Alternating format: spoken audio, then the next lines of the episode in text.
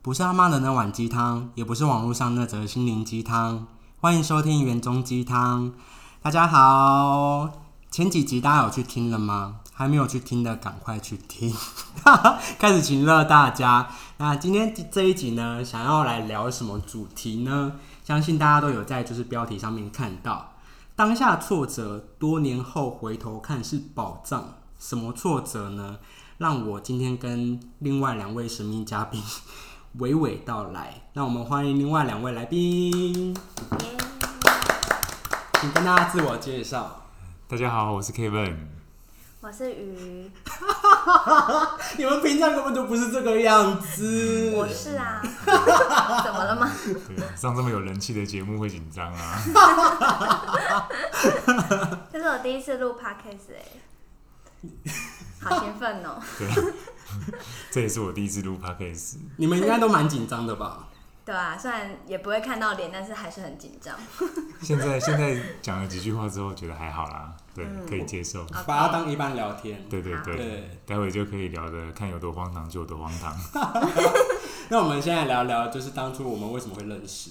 嗯，我我先说吗？对，你先说。当初对阿远的第一印象，在啊，在我们工作的地方，那天是一个应该算是门市会议吧。对，然后那时候的店长就介绍了这一号实习生，那我心里想说，可恶，又是实习生。对，实习生就是什么都不会啊，来了又要实数这样子，就是祝姐，祝姐，我那时候是在一家日商公司的一个餐厅这样子。好，对，就是实习生，然后什么都要教他，然后又要在很很短的时间内迅速的完成他的实习工作，然后实习完之后就拍拍屁股走人，就这样子。那文宇呢？也因我们也是在同一个场合认识的嘛。对啊，可是我们只是同事啊，所以就还好，我不会有什么啊，只是实习生什么的。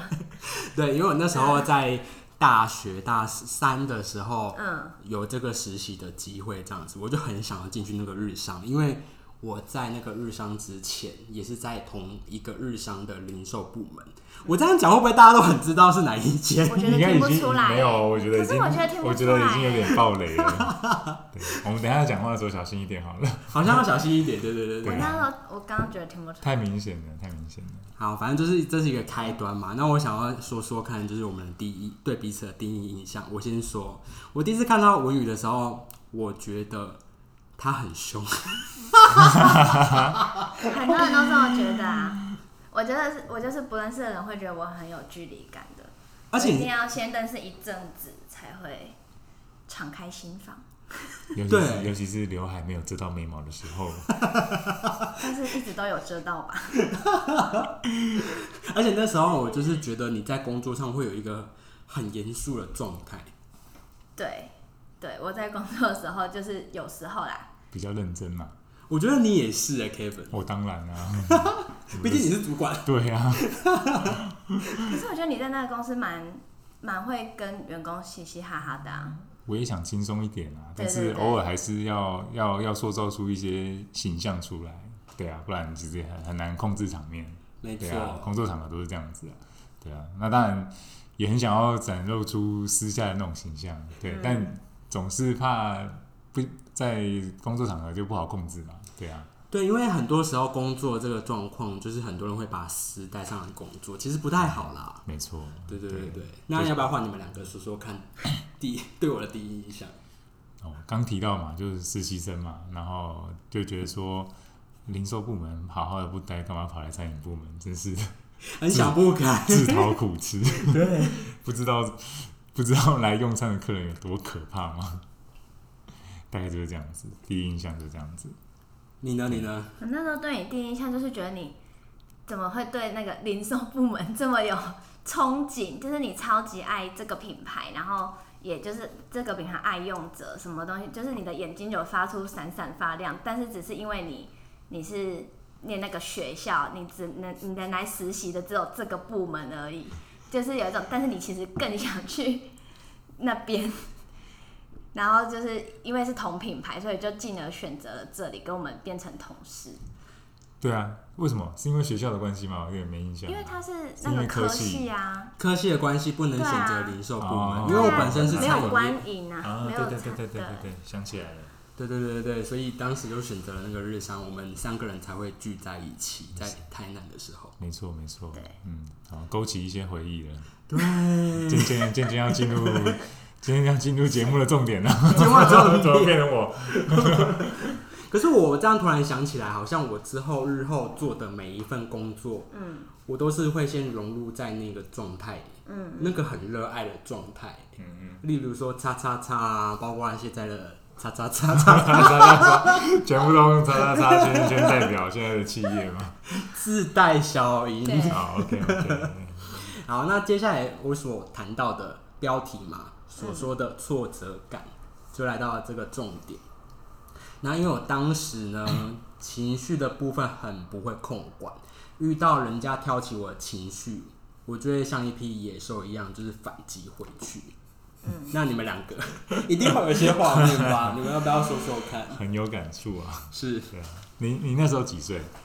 那时候好像十八、十九、二十，哎，没有二十一了。二十一了嘛？对21对，二十一还那么不懂事，然后没有开玩笑。出来实习其实当然就是过程啊，嗯对啊。那因为过往的经验也遇过很多实习生或是更年轻一辈的同事，对，所以在整个也可能是餐饮服务业吧，真的是要非常的有耐心，然后也很希望很多顾客都有同理心啊，但是实在太难要求了，对啊，所以我们当然自己出去用餐会很有同理心的去对待呃，可能那间餐厅或是那间饭店的一个服务生，但我们不能指望每一个人都有一样的对待我们的方式，对，对，所以其实那个时候虽然呃阿元在整个可能服务上可能会常常惹恼一些比较长辈的客人，或是呃或是一些就是情绪比较敏感的客人，所以常常会让我有一些处理不完的客诉。那刚好那时候我明明就在厨房，为什么要处理客诉？啊，我又爆料了。因为你要接店长的 啊，职因为。兼了兼了一个店长的职务哦，所以很多客诉案件都会诶、跑到我的信箱，或是传到我的耳里。对，所以那个时候就觉得啊，要处理阿元很多呃，因为可能比较不成熟的回应方式啊，或者是他想要替同事出一口气，有可能去惹怒了在现场用餐的客人。对，那那个时候就是这样子，对阿远的印象非常的深刻。那你有没有印象深刻的几个客数？你还记得吗？我现在回想那个有点痛苦，很痛苦了。对你自己那我先提一个，我我先讲我最有印象深刻的一件事情，就是当时在点餐啊，我们因为品相很多，所以很多客人会有选择困难的障碍。那当下只要他选很久，我就会开始超不耐烦。超不耐烦，对，然后脸上开始不对劲，甚至可能会转头翻白眼之类的。对，对，然后有一次呢，就是他真的选太久了，我就整个情绪上来，因为我的个性很焦虑又很浮躁，然后又很急，我当下就直接标出来说：“你没有看到你后面那么多人排队吗？”然后他就看了一下后面，然后默默地跑去旁边。大家听到这里应该会吓坏吧？应该已经一身冷汗了，对然后那个客人就有去客诉啊，是不是？对有吧？有有去客诉，就马上客诉了。能不客诉吗？这个因为我觉得前几集大家对我的印象可能会觉得我是一个很好聊啊、正面啊，或者什么的，完全没有经历过那个状态的阿远是怎样的。嗯，对，但你那时候真的是这样哎、真的这样哎、对，然后因为我们那时候都是在旁边，你是就是最接近你的，然后如果是当天值班的话，就会替你捏一把冷汗，就会在旁边看你点餐，就会一直冒冷汗，这样想说惨了惨了。对啊。但是如果不是值班的话，就会觉得有点过瘾，可是还是有点 过瘾。就是有点哦，这个人哈又讲出心声了，但是但是不能这样啦。像我 像我就要提心吊胆的上班了、对同事也投诉，客人也投诉、啊、对对对，我真的不知道怎么办。那时候想说，靠他他现在是实习生吗？还是已经不是了？而且我那时候还很印象深刻，我问过于一件事情，就是说，就是客人那样子的不理性，你就不会想要教训他吗？你有你有印象？我有跟你问过这这题吗？可能有。这题这题这题你们你们回答比较准啊。你对我来说，因为我的身份不一样，所以我只能跟你讲很官官方的回答。对因为我当下真的很气，可是我记得你那时候就只有给我一个回答，就是客人就是这样，他的情绪就是这样，哦，对，我们也不能改变他什么。我现在还是这样觉得。没错，一直到现在都还是啊。所以旁边有人这样，就是回呛回去，就是心心里还是其实有点觉得做得好，但是希望我当天不是值班。是是是。做得好的当下，后面就要有人收拾残局。对对对讲到收拾残局，那你接到那么多客诉之后，你接下来怎么解决我？讲到这个就伤感情了啊，不会啊，不会啦。这是啊其实回头想想，那时候在处理这件事情的时候，当然心里面是很气啊，对。可是气的当下，就会觉得说啊，因为还年轻嘛，都还是二十岁，即将要出社会的年轻人，对啊，所以就在可能某一次决定要劝退阿远的时候，嗯，就敞开心胸跟他讲了很多，就是工作的道理。对，那就是跟他说，希望以后再换了一份工作，或是到其他行业的时候，其实回头想想，现在发生的状况，不外乎就是一些，就是他自己其实要沉得住气啊，哦，因为我们要先检视自己从事什么行业，对，再来想说，诶，我们是不是可以这样子的去表达出我们的情绪，对，展现出我们的态度，这样子。你说的这件事情也是我经历好多年之后才知道这件事情，就是你现在是什么样子的状态，然后你现在是谁的人，谁谁的人。谁的人是怎样？你是谁的人？嫁给例如谁吗？说，一间公司的员工，你只是员工哦，不是一个在旁边就是会对客人发脾气的路人哦。什么身份啊？对，什么么身份？份？对，因为你那时候我很印象深刻，你对我讲过一句话，就是你要演什么像什么。哦，对啊，对啊，啊，我们一直都是，我们现在一直都是这样子啊，对啊，在什么职位扮演什么角色，都是在演戏。对，戏如人生哦，戏如人生。对你演的好，酬劳就拿得高。对，那刚刚那个 Kevin 就有聊到他劝退我嘛，我来跟大家讲他是怎么劝退我的哦。嗯，他当初呢就直接给我丢出两条路，第一就是我一样给你，你你一样在这个公司，但是你没有搬上；第二条路就是你自愿离职。哇，我不知道这段呢。你不知道这段是什么段？很劲爆，我对对？不知道他的那个选择是这两条路。而且我那时候接到这个就是这个面谈的时候，我人在 KTV，还在唱的很开心的时候，就是一个很皮的实习生哎。超皮。然后他就说：“那你下次有空的时候你再过来。”可是我一听到这个这句话，我就觉得不对劲，我就立刻冲去公司。你还有自知之明，我其实一直都有自知之明，只是当时那样子情绪来了，我就真的没有办法控制。嗯，对啊，你在 KTV 爽啊，我在餐厅被客人干，怎么公？那根本就不公平啊！那你觉得当初为什么会想要跟我讲这些，而不会担心说平坏了我们平常的交集？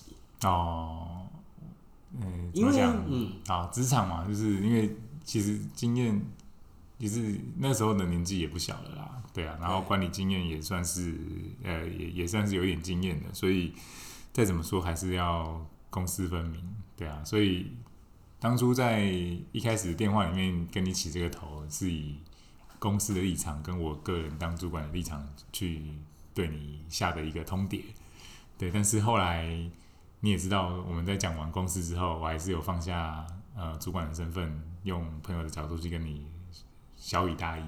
对，那这部分你看你自己要怎么补充？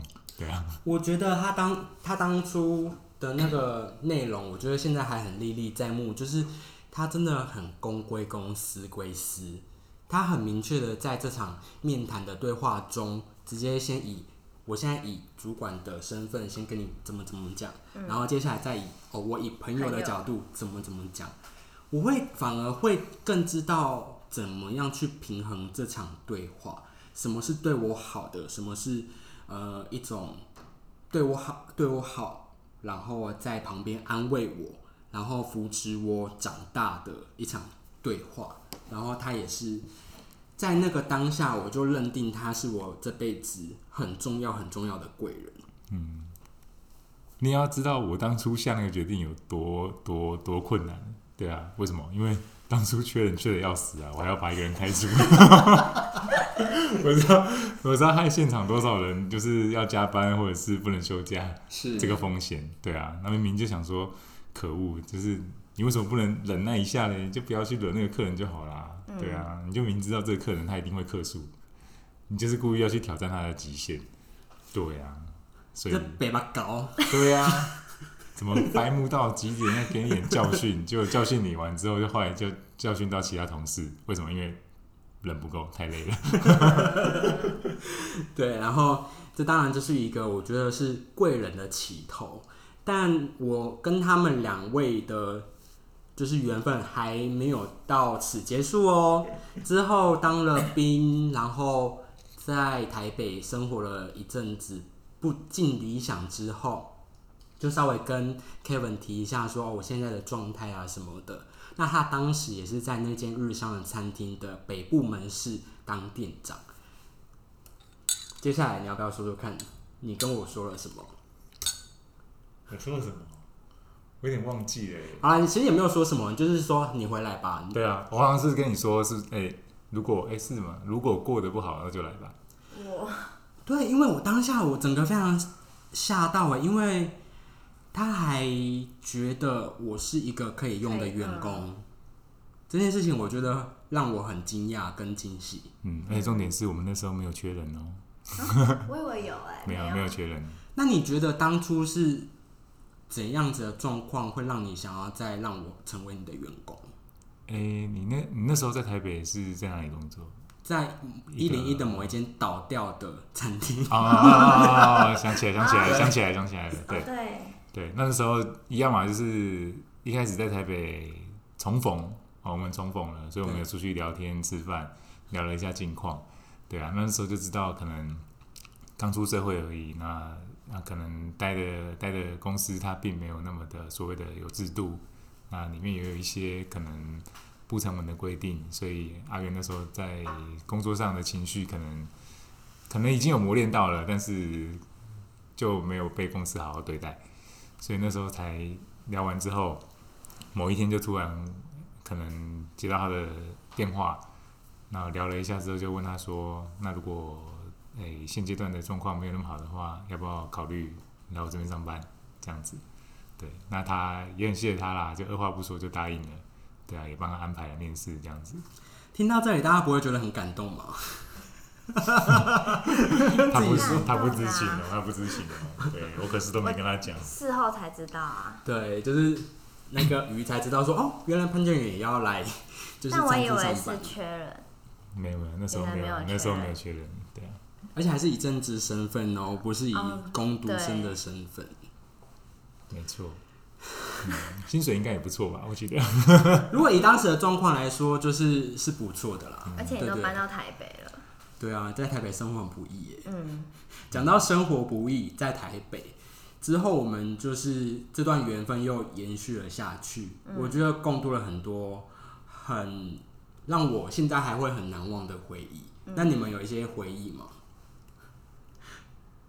我只记得我们还去晨唱哎，对，对啊，就是在人生第一次晨唱。对，其实印象最深刻就是后面我们在工作场合还是一样，算是蛮公私分明的嘛。那嗯我比较欣慰跟难忘的就是，我觉得阿远真的变了一个人。哦，对，对对，真的，对他回来完全对对，完全不一样，真的完全不一样，态。度对客人的态度完全不对啊一样，。就会很有感触，就觉得说哇，一个一个当初这么欠扁的男男男男男孩，突然 怎么突然 对，突然突然间突然间变那个得，男讲的对我在次，想说要讲男孩还是女孩，男男男男男男孩对，好，就是就突然间好像看到一个嗯不错不错，真的有把当初的话听进去，接下来的表现其实都真的真的就是没有办法用言语形容的啦，对啊，就是他他的成长跟整个在工作工作上的表现都脱胎换骨，对，真的不太一样。你不要这样说，我现在会有点、有点、有点想哭 哎。我我自我自己那时候真的很吓到啊！就算我可能从里面这样子看着你，对啊，然后就会觉得说，哎、这人真的不一样了，还好当初没有看走眼。嗯，就他就不敢对客人怎么样，你有被客诉过了吧？对啊，没没有啦，在台北在台北完全没有啊。可能可能那时候刚好有一个人被客诉更多吧，啊，换人突，然爆料换人，突然目标变在别人身上。还要比阿远更难搞、更难解决的对对对象。对，对没错没错，对对啊，对我那时候记得我跟阿远说，你看哦，你有没有看到以前的你？对，对好像有这句话，对对，我跟他说过这句话。所以人都是会变的嘛。那我那时候接到了这样子的邀约之后，魏如萱的《I Will Be Fine》的这首歌里面的歌词就告诫了我，它里面呢就讲说，跌倒了就再爬起来，站好了又怎么再摔呢？哇，写的 真好，真好，真超好。然后我也要分享一下，我就是之后跟你们在台北生活的很印象深刻的点，就是当时其实那样子的薪资状况，我也没有办法说我想花什么就花什么。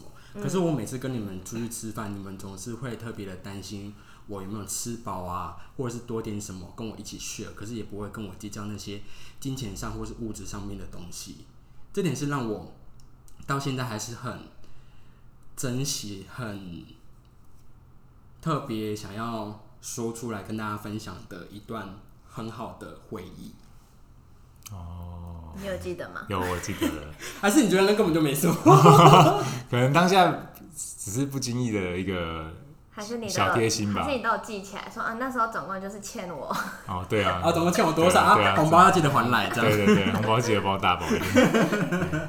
不会啊，其实阿元这个他他他成长的地方也在这里啦。我觉得那时候我们我们我们也没有注意到说他有去在意到这一点，所以后来当他后来换了工作之后，诶，可能换成我们到台北来找他玩的时候，他也会就是以同样的方式去对待我们。对啊，他可能请带我们去吃好吃的东西，然后请我们吃什么东西，也不会跟我们计较这些。嗯对啊，那当然，他那时候，诶，说不定他还比我有钱哦。那时候嗯，真的，真的换了一个工作，身份都不一样了。哎、结婚之后有很多那个 很多里里扣扣要花的。没错，哎请问是你结婚吗？我怎么还没收到喜帖？我讲到这里，我真的快哭了。我觉得要赶快转换一下情绪。那因为我前阵子就是有去问星盘老师，他就说我这辈子的贵人运真的很多。那我想问你们，就是你们如果能够选择的话，你们想要财运好，还是要贵人运多更好？只能选一个吗？只不能选一个，不能都好吗？如果只能选一个二元论的话，哦，我我我会选择贵人吧。对，是吗？你呢？你呢？所以你是选金钱你是觉得我违背人性吗？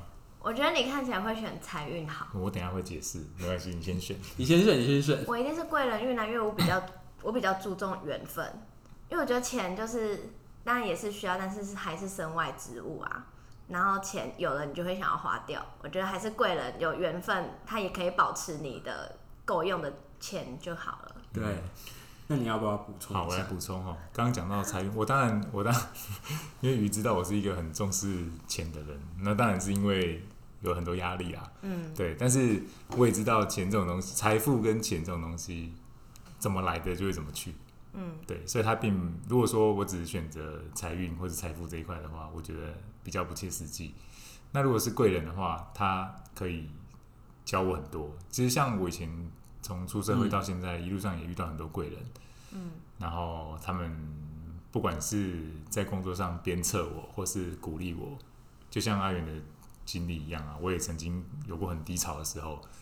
对啊，那这些很低潮的时候，真的是有有有一些主管他是把我压在地上摩擦的，嗯，对，一定会有，对对对，一定会有。他把我压在地上摩擦，让我把我磨到就是有点想要死这种感觉。可是那时候过了几年，回头想想，它就算是一种磨练吧，对啊，他让你知道说，哎、你在社会上就是要被这样子过，嗯，对你才有办法拿出你的抗压性来。那时候可能也说不上什么原因，他必须要这样对你做，可是他可能就是觉得说你就是欠磨练。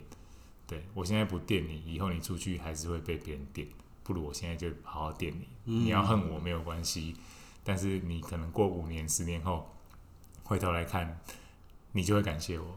的确我，我现在也是遇到这种状况，对，所以我也很希望我可以在别人的生命中，可能也成为这样的一个贵人，对啊。那当然，所以我刚刚讲到为什么会选择贵人，就是因为他带给我们的可能不只是财富、财运这一块，他会教我们很多的人生经验啊啊，不一定是全对的啦，但至少他可以不会让你跌倒，对啊，因为我跌倒过嘛，我一定会跟你说，哎、你不要再去那边哦，那边走过去会跌倒，对啊，那你可以不信，走过去看看，哎、还真的会跌倒。那、没关系啊，我就不会亏啊，我就想要跌倒看看，对啊，好，所以我也是这样子几次之后发现，哦，那我就可以省下那个跌倒的疼痛，对啊，所以就希望可以遇到，也是在工作或者是在生活上遇到很多贵人，可以让自己减少一些呃必须必须要绕路啊，或者怎样，可以让自己往成功这条路上更简单的迈进，这样子。节目讲到就是最后尾声，我觉得我内心非常澎湃，然后也感觉有很多那些过去的回忆涌涌现而来。